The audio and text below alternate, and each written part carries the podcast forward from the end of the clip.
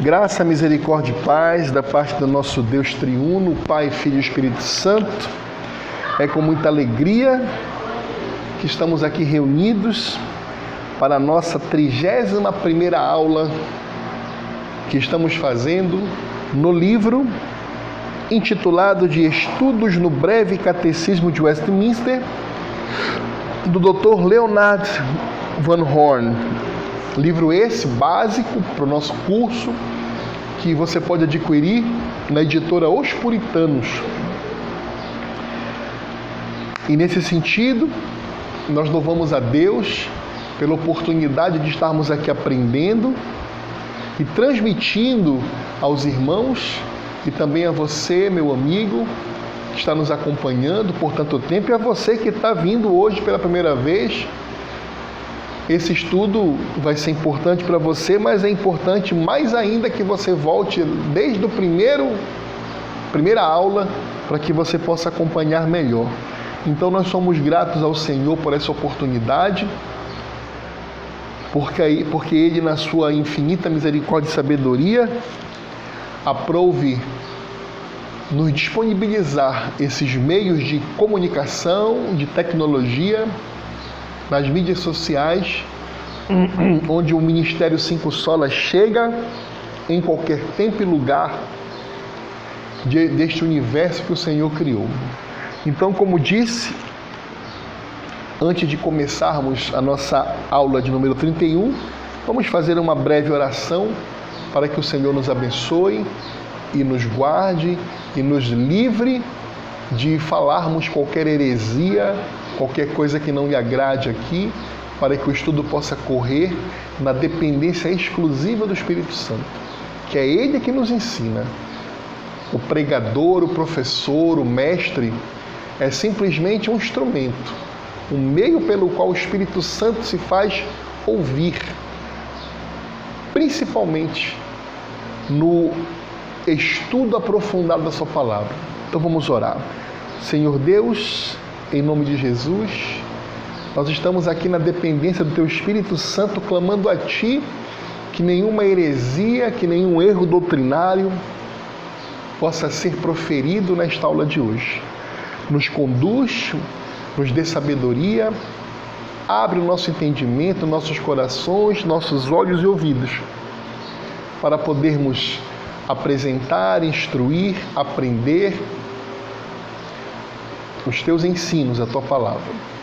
Que a aula de hoje sirva como alimento, como crescimento, como exortação espiritual ao eleito já salvo, bem como sirva também de arrependimento, de confissão de pecados e de salvação para o eleito que ainda, Senhor, não se entregou a Cristo.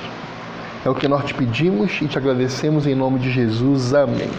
Meus irmãos, alunos aqui do curso, nós estamos já, pelo menos há, uns, há uns, umas três aulas, estudando sobre o ministério do Espírito Santo, em especial no que concerne a salvação do eleito.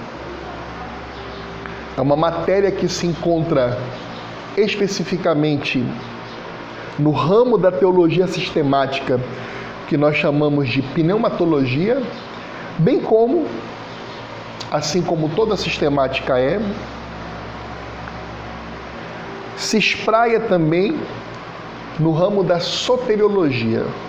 Irmão Eduardo, o que é isso? Pneumatologia é o estudo do Espírito Santo. Pneuma vem de espírito, em grego. E soteriologia vem de salvação. Então, por exemplo, nós começamos na aula de número 29 estudando que nós nos tornamos participantes da redenção adquirida por Cristo pela eficaz aplicação dela a nós pelo Santo Espírito, pelo Espírito Santo. Então nós aprendemos que a redenção ela foi adquirida por Cristo em sua maravilhosa obra, em sua vida, de, aliás, desde o seu da sua encarnação, no ventre da Virgem Maria, depois na sua vida de obediência a Deus, depois na sua morte vicária, ou seja, substitutiva, depois na sua ressurreição, na sua ascensão nos céus, aos céus e ao seu governo. Depois nós aprendemos que essa redenção adquirida por Cristo ela é aplicada a nós pelo Espírito Santo. Então, o ministério do Espírito Santo é pegar a obra de Cristo e aplicar no coração do eleito para salvá-lo. Na aula seguinte, na aula de número 30, nós aprendemos que o Espírito Santo aplica a nós a redenção que foi adquirida por Cristo, operando em nós a fé.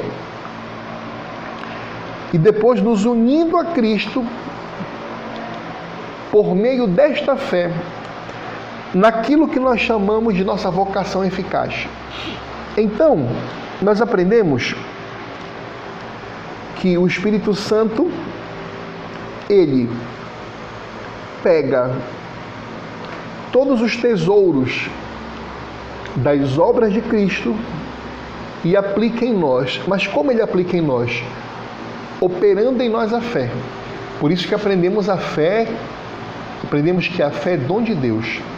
Então o Espírito Santo pega a obra de Cristo e aplica nos nossos corações, nos regenerando e criando fé nos nossos corações. E essa regeneração realizada, esta fé operada, imediatamente o Espírito Santo nos une a Cristo por meio da nossa vocação eficaz.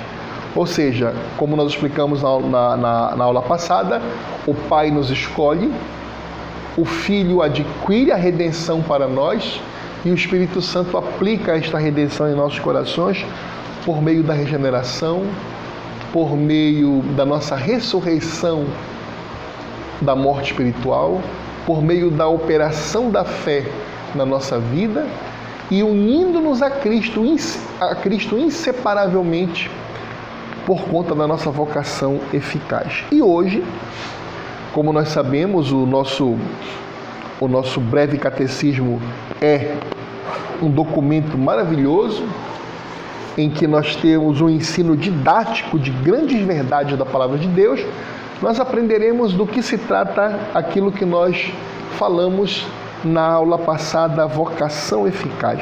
Então a pergunta de número 31 que nós estaremos estudando hoje é o que é vocação eficaz.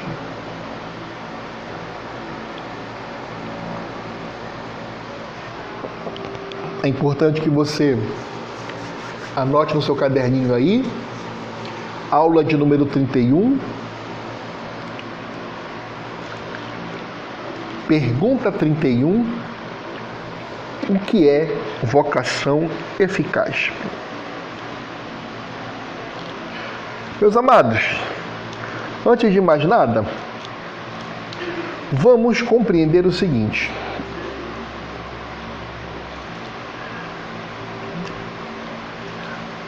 A vocação eficaz é,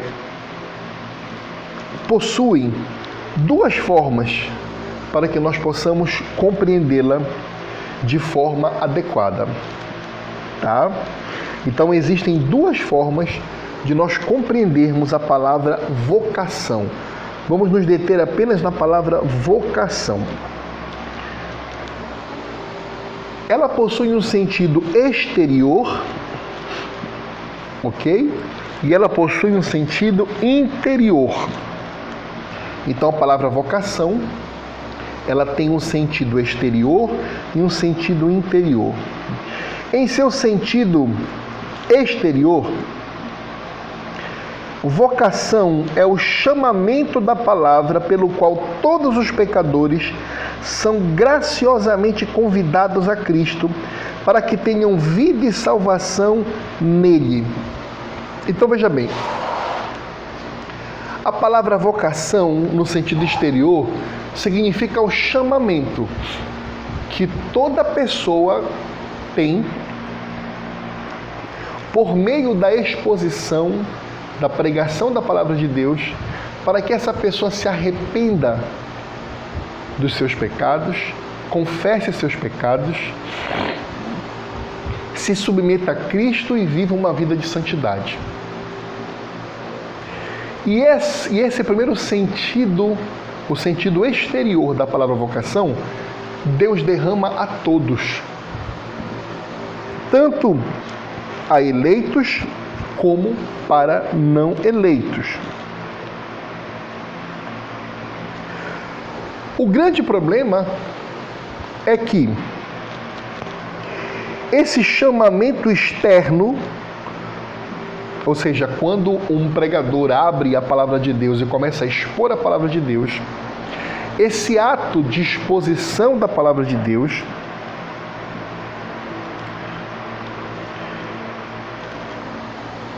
quando chega nos ouvidos de uma pessoa que não é eleita desde os tempos eternos pelo Pai, é insuficiente para habilitar esta pessoa a receber a palavra, a receber o Evangelho de forma salvífica. É por isso que o texto da Bíblia nos diz que muitos são chamados, porém poucos os escolhidos. Então, quando nós estamos evangelizando, quando nós estamos falando de Cristo para uma pessoa, nós estamos entregando a palavra. Nós estamos, de uma certa forma, contribuindo para aquilo que nós estamos aprendendo hoje, para o sentido exterior da palavra vocação. Nós estamos o que? Apresentando o Evangelho a uma pessoa e esta pessoa está ouvindo. Muitos são chamados. E a nossa obrigação é fazer isso para todas as pessoas, porque nós não sabemos quem são os eleitos.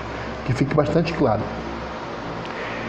Mas quando a palavra de Deus chega no ouvido de uma pessoa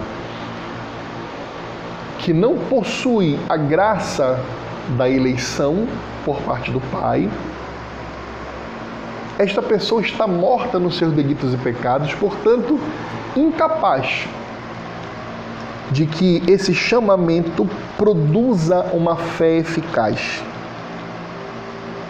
Ok? Então, para sintetizar este primeiro sentido da palavra vocação, no sentido exterior, é o chamamento da palavra pelo qual todos os pecadores são graciosamente convidados a Cristo, para que tenham vida e salvação nele. Contudo, este chamamento é insuficiente em si para habilitá-los a ir a ele. Aí nós passamos agora a ver o segundo sentido da palavra vocação, que é o sentido interior. E nesse sentido interior, vocação é o chamamento interior do Espírito que acompanha a proclamação da palavra, pelo qual o pecador não é só convidado a Cristo, mas é também interiormente capacitado a abraçá-lo conforme ele é graciosamente oferecido nos evangelhos. Nos evangelhos. Então, no sentido interior, a vocação é esse chamamento interior do Espírito Santo. É quando o Espírito Santo age logo após a proclamação da palavra pelo pregador, no qual o Espírito Santo, arrancando este coração de pedra daquela pessoa, ou seja, um coração de pedra é um coração que não bate, é um coração morto, é um coração que está incapaz de qualquer ato espiritual de verdadeira submissão a Deus e Sua palavra. Então o Espírito Santo arranca aquele coração de pedra, coloca um coração de carne, regenera aquela pessoa e faz com que aquela pessoa tenha fé porque já está ressurreto espiritualmente, para ouvir a proclamação do Evangelho, para ouvir a palavra. É como Jesus falou: as escamas dos olhos se abriram e a sujeira do ouvido caiu, e elas puderam ver e ouvir o Evangelho. E aí o Espírito Santo faz o quê? O Espírito Santo interiormente, não só faz com que essas pessoas ouçam e vejam a proclamação do Evangelho, como capacita interiormente essas pessoas a abraçá-lo. Ou seja, a se entregarem a Cristo, como ele é apresentado retamente pelo pregador na exposição do Evangelho. Então, esse é o sentido interior da palavra vocação.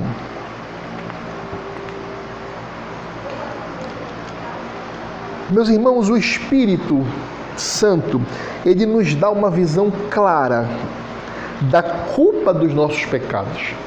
Então é o Espírito Santo que faz com que nós possamos observar, por meio da exposição da palavra de Deus, por meio da leitura da Bíblia, por meio da, do aprendizado das leis do Senhor, o quão santo, santo, santo Deus é. E quando nós observamos o quanto santíssimo é o Senhor, nós podemos ter como paradigma a santidade do Senhor e olharmos para a nossa vida e vermos o quão culpado nós somos. Então o Espírito Santo ele nos dá essa visão clara da culpa dos nossos pecados. E nós passamos a compreender, a reconhecer a justa ira de Deus,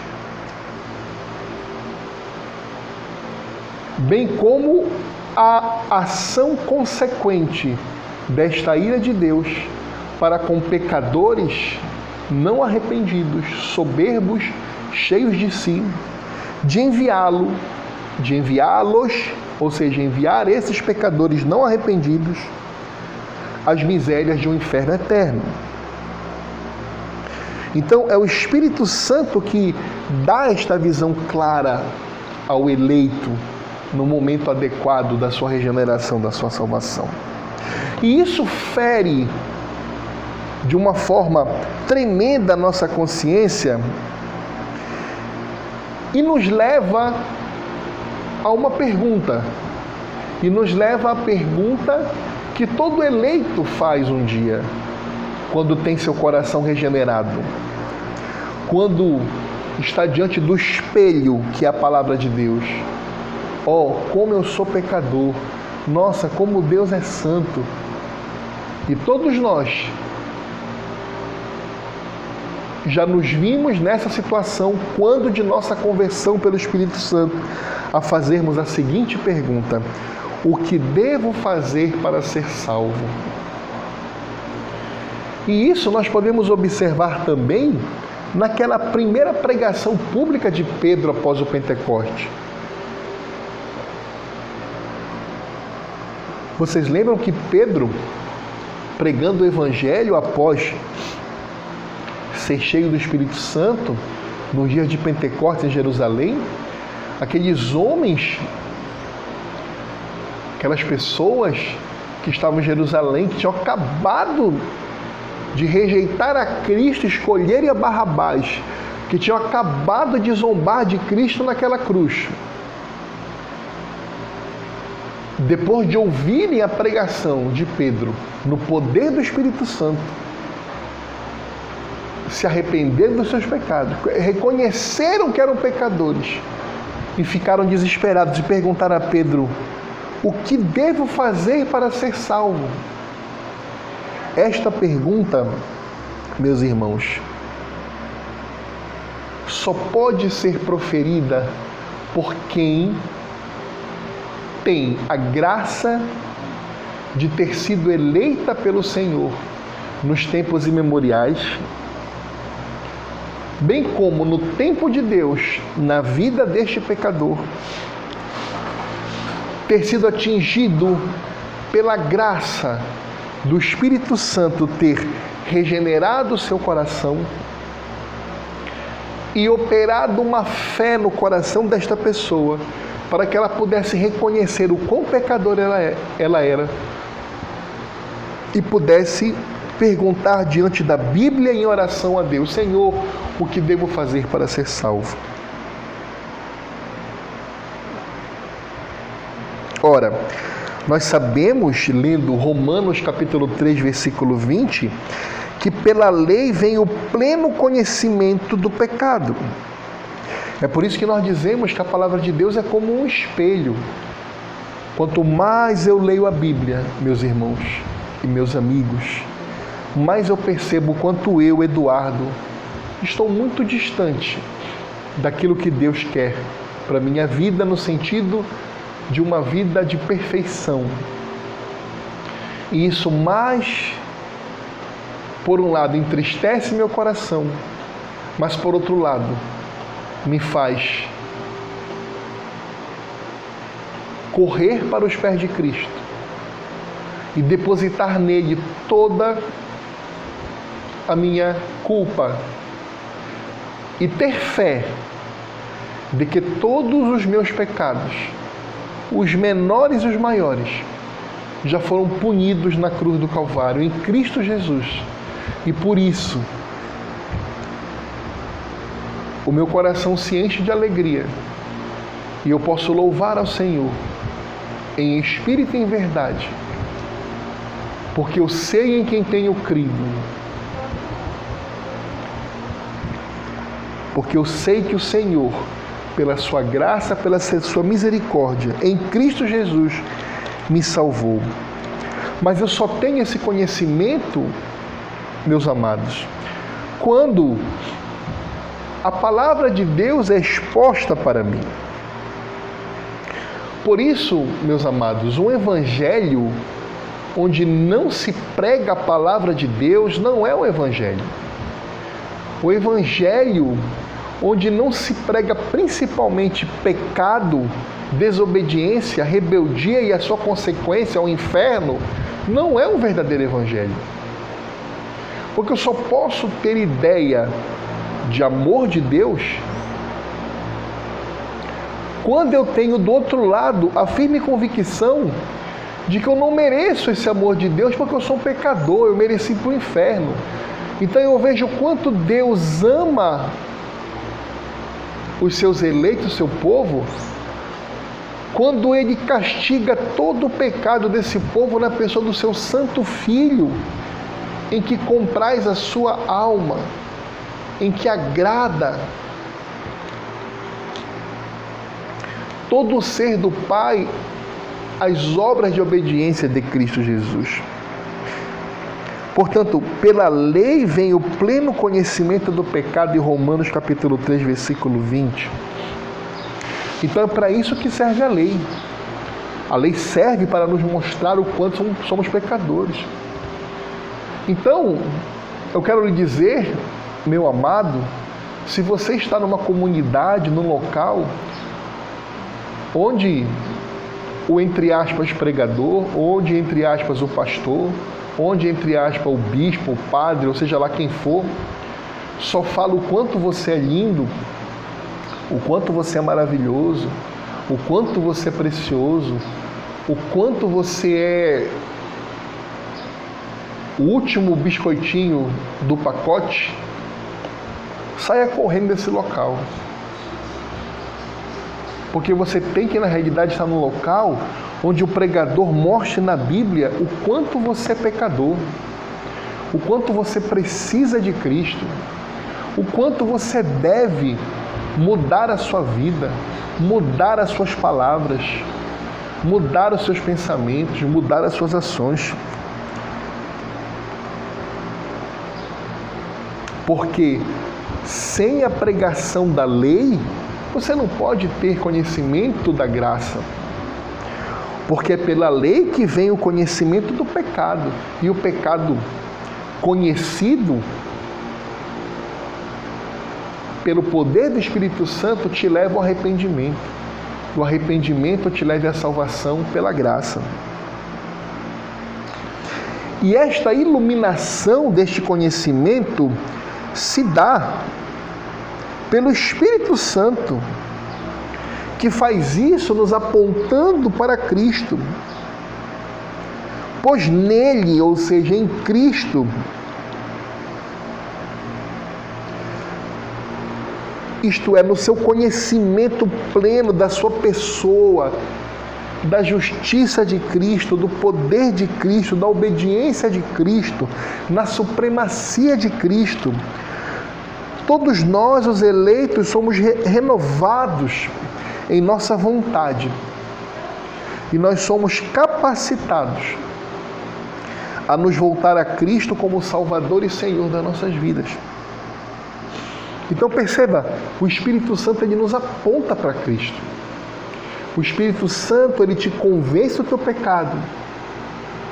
Ele coloca um espírito de arrependimento no teu coração. Ele coloca a fé operosa, ou seja, aquela fé eficaz na tua vida e te conduz a Cristo. Te conduz no conhecimento de Cristo ou seja, no conhecimento da pessoa de Cristo, no conhecimento do poder de Cristo, no conhecimento da natureza de Cristo, no conhecimento das santas obras de Cristo, no conhecimento da sabedoria de Cristo, no conhecimento da supremacia de Cristo, no conhecimento de que todo poder da divindade estava em Cristo. E isso não só renova a nossa vontade, mas nos capacita para que venhamos a correr para os pés de Cristo, para ser o nosso Salvador e nosso Senhor. Agora, o grande problema disso, e que infelizmente hoje é muito mal ensinado em alguns locais.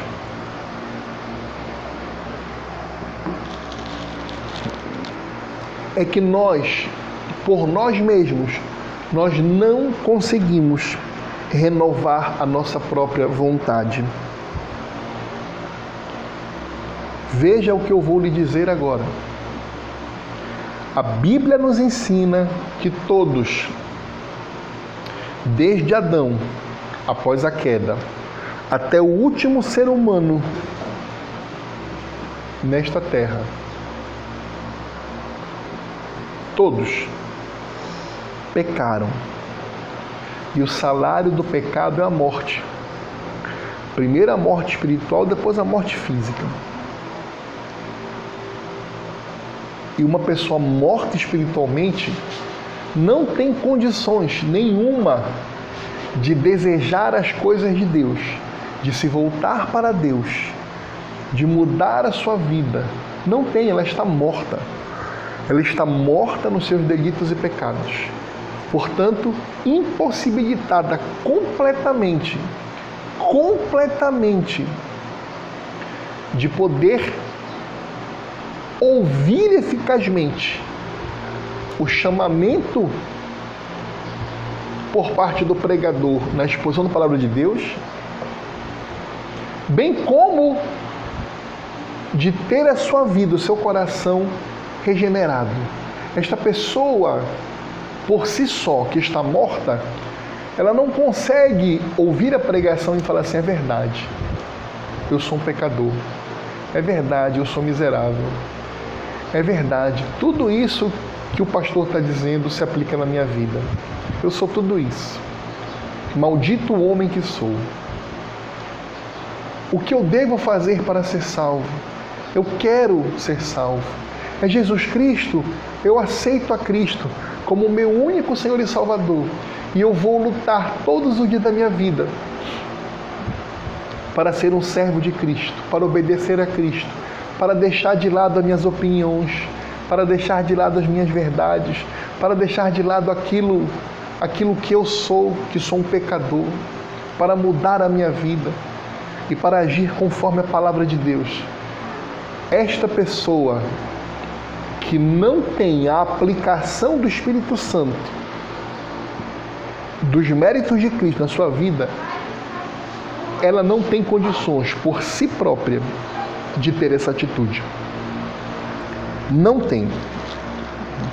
Nossa vontade é renovada apenas quando o Espírito Santo coloca nelas, ou seja, na nossa vontade, novas inclinações e faz com que estejamos dispostos a abraçar Jesus Cristo pela fé.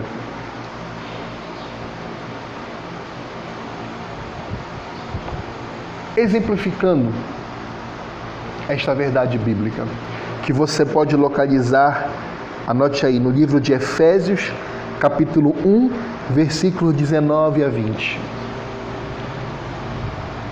Quando ainda eleitos, mas ainda não atingidos pela graça do Espírito Santo, todos nós tínhamos o nosso coração, ainda estávamos mortos nos nossos e pecados. Ainda não, havia, ainda não havíamos sido salvos. Éramos eleitos desde a eternidade, mas o Espírito Santo ainda não tinha aplicado a obra de Cristo na nossa vida. É o que nós chamamos de antes de eu me converter. A nossa inclinação era para as obras da carne. O que nos dava alegria não era ler a Bíblia. O que nos dava alegria era de repente estarmos em sites da internet que não agradam ao Senhor. A nossa alegria não era estarmos na igreja. A nossa alegria era estarmos, para quem gostava disso, nas baladas e na boemia da vida, ou para outras pessoas está em outros locais que não na igreja. Por exemplo, passar o domingo inteirinho em campos de futebol vendo seu time jogar em estádios de futebol. Ou para outras pessoas estarem numa piscina domingo de manhã, passarem o dia inteiro domingo na piscina, com a sua família até. Percebem? A nossa vontade antes do Espírito Santo mudar a nossa vontade, a nossa vontade não era estarmos perto de um crente que só fala de Bíblia, que só fala de Jesus, que só fala de pecado, condenando o pecado, que só fala de evangelização, que só fala de estudo de teologia. A nossa vontade era estarmos no meio da galera sabendo qual era a última do Big Brother, qual era a última peripécia daquela personagem da novela da Globo, ou da novela da Record, ou da novela de qualquer canto, ou da série da Netflix.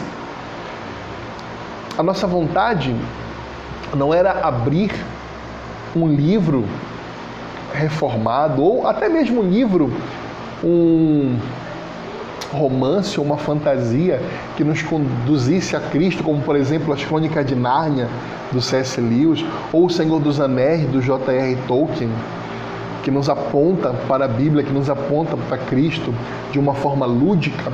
A nossa vontade era estarmos vendo, nossa, o Lanterna Verde agora é homossexual, que bacana de estar tá se adaptando aos novos tempos. Então percebem? A nossa vontade só é mudada quando o Espírito Santo a muda. E nesse sentido, permita-me ler o texto que o Dr. Leonard Stefan Horn escreve sobre esse tema. E o texto é o seguinte, o, tema, o título dele, a convicção do pecado. A convicção do pecado, embora não seja prova de conversão, é necessária para ela. O Evangelho é oferecido àqueles que estão em culpa. Sem o reconhecimento da culpa, o pecador nunca ficará convicto de que vai perecer, se não receber a justiça de Cristo. A convicção é uma dádiva do Espírito Santo. Ele foi enviado para convencer o mundo do seu pecado. O meio pelo qual o Espírito Santo faz isso é o assunto da nossa pergunta do catecismo. Ele, o Espírito Santo, convence e esclarece. O Espírito Santo convence do pecado mediante a lei. A pessoa que busca Cristo é confrontada com o padrão da lei. Ela não deverá julgar-se pelo que as outras pessoas fazem, nem por um padrão cultural que ela tenha estabelecido que a faça parecer boa a seus próprios olhos. Essa é a razão pela qual é tão necessário que o pregador do Evangelho erga bem alto a verdade. O padrão, conforme é colocado na palavra de Deus. É igualmente necessário que o cristão obtenha toda a sorte possível de conhecimento bíblico das Escrituras especialmente decorando-as, para que possa citá-las corretamente no momento apropriado. O Espírito Santo vai utilizar isso para a glória de Deus. Muitas vezes o Espírito Santo usará a vida de um cristão como instrumento para convencer uma pessoa que ainda está em seus pecados. Portanto, como cristãos, precisamos reconhecer nossa responsabilidade nesse ponto para ser usados pelo Espírito. Um grande ministro da palavra de Deus, certa vez, apresentou três coisas que um cristão deve fazer para ser usado como instrumento do Espírito Santo. Anote aí. A primeira coisa, evitar todo pecado, exercitar todos os sentimentos de afeto para com Deus e os semelhantes e ser dedicado à glória e ao serviço dele. Segunda coisa, estar, estar pronto para sofrer por Cristo. Estar pronto para sofrer por Cristo. Terceira coisa, amar a Cristo mais do que qualquer outra coisa, mais do que a própria vida. Anotaram? Era uma expressão favorita de Charles Hodge dizer que a grande obrigação do cristão é trabalhar para convencer o mundo de que é pecado não crer em Cristo. Rod dizia que o Espírito, por meio da verdade, produz essa convicção e que ele pode se utilizar do nosso esforço para levar as pessoas a receber, reconhecer, amar, adorar a Jesus Cristo, bem como servi-lo e confiar nele. Tal é o ensino de Atos, capítulo 1, versículo 8. Possamos nós ser fiéis a isto. Meus irmãos, meus amigos, o nosso padrão é aí que está o grande erro das pessoas. O nosso padrão não é a cultura que nós vivemos. O nosso padrão de comportamento não é a moralidade atual do mundo. Porque essa moralidade do mundo ela muda conforme a cultura. Entendem? O nosso padrão de vida são as escrituras. Não existe essa história de que a escritura, ah, mas a escritura foi escrita para dois mil anos atrás. Hoje em dia o mundo é diferente. Não. É aí que está o grande problema. O nosso padrão continua a ser as Escrituras.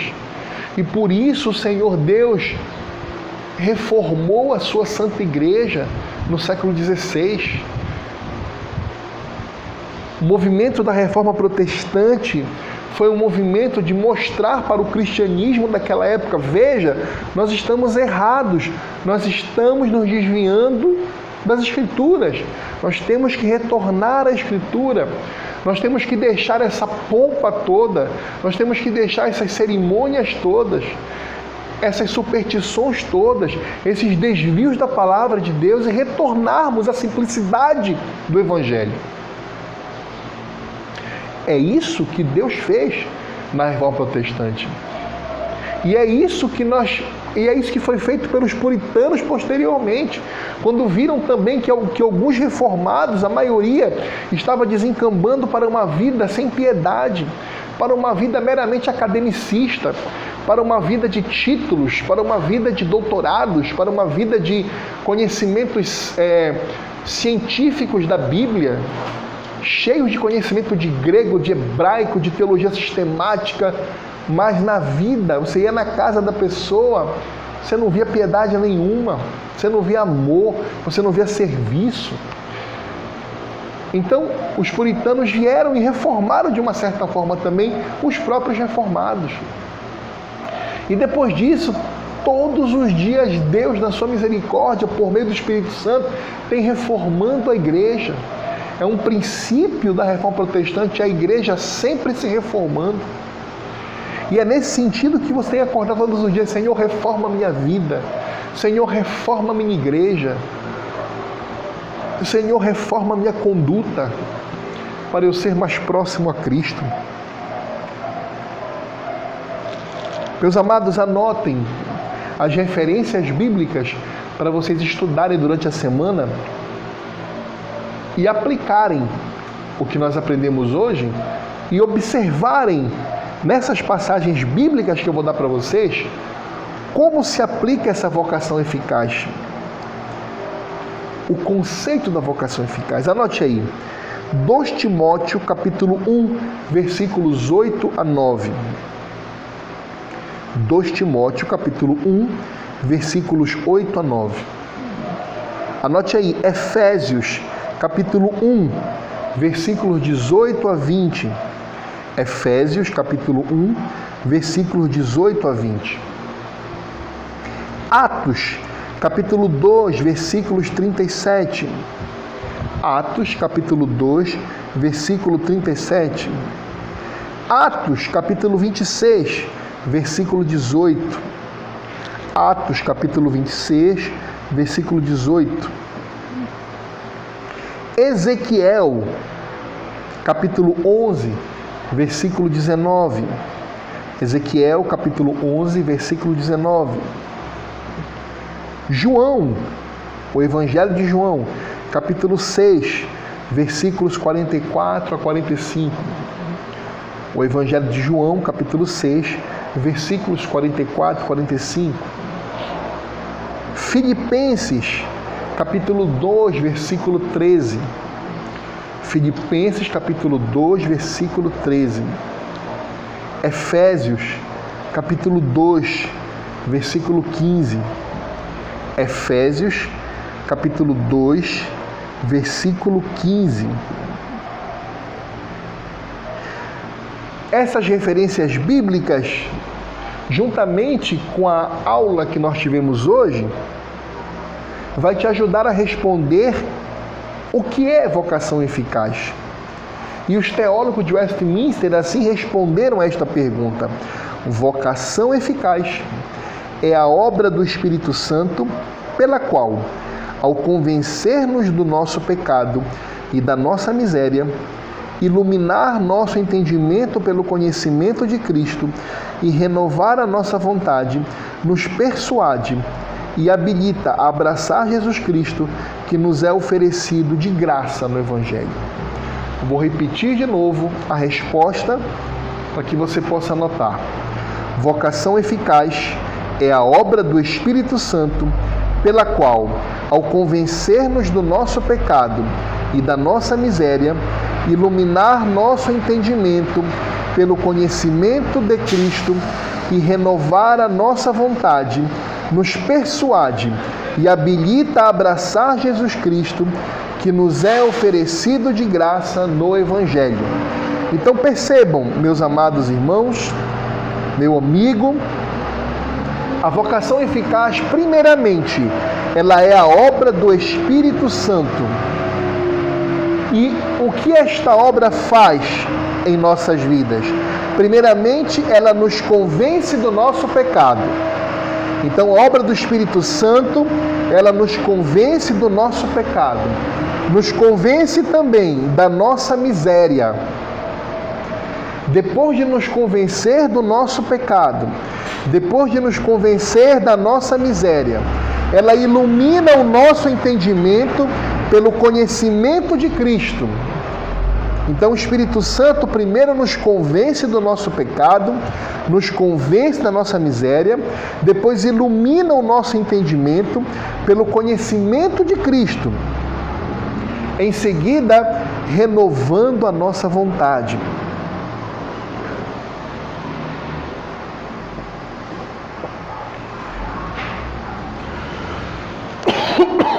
Perdão.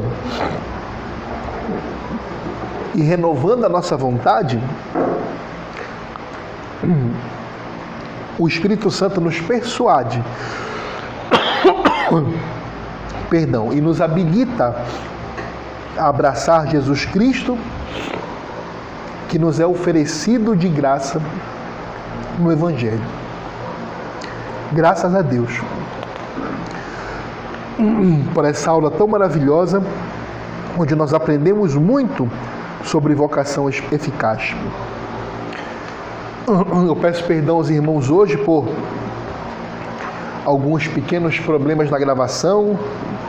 Nosso cachorrinho aqui, mascote, começou a latir, depois passou aí um veículo alto aqui em frente. Mas é isso, Senhor Deus está no controle de tudo.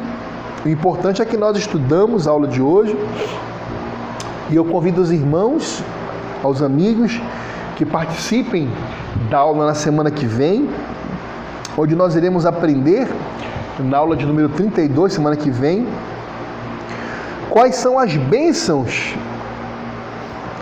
que as, uh, uh, uh, quais são as bênçãos as quais aqueles que são eficazmente chamados gozam nesta vida?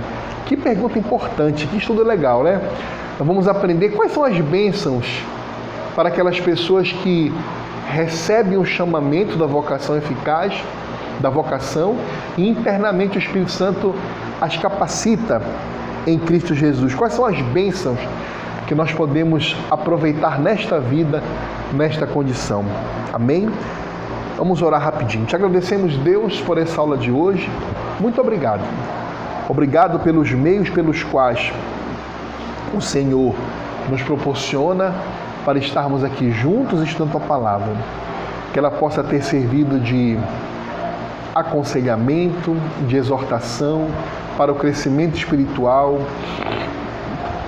para a renovação da vida do meu irmão, da minha irmã que já te serve e está procurando se aprofundar nos teus conhecimentos, bem como que ela possa ter servido, Senhor, também para o convencimento de pecados, arrependimento de pecados e salvação em Cristo Jesus para aquela pessoa que ainda não te serve. É o que nós te pedimos em nome de Jesus. Amém. Até a próxima, meus irmãos e alunos, se Deus quiser.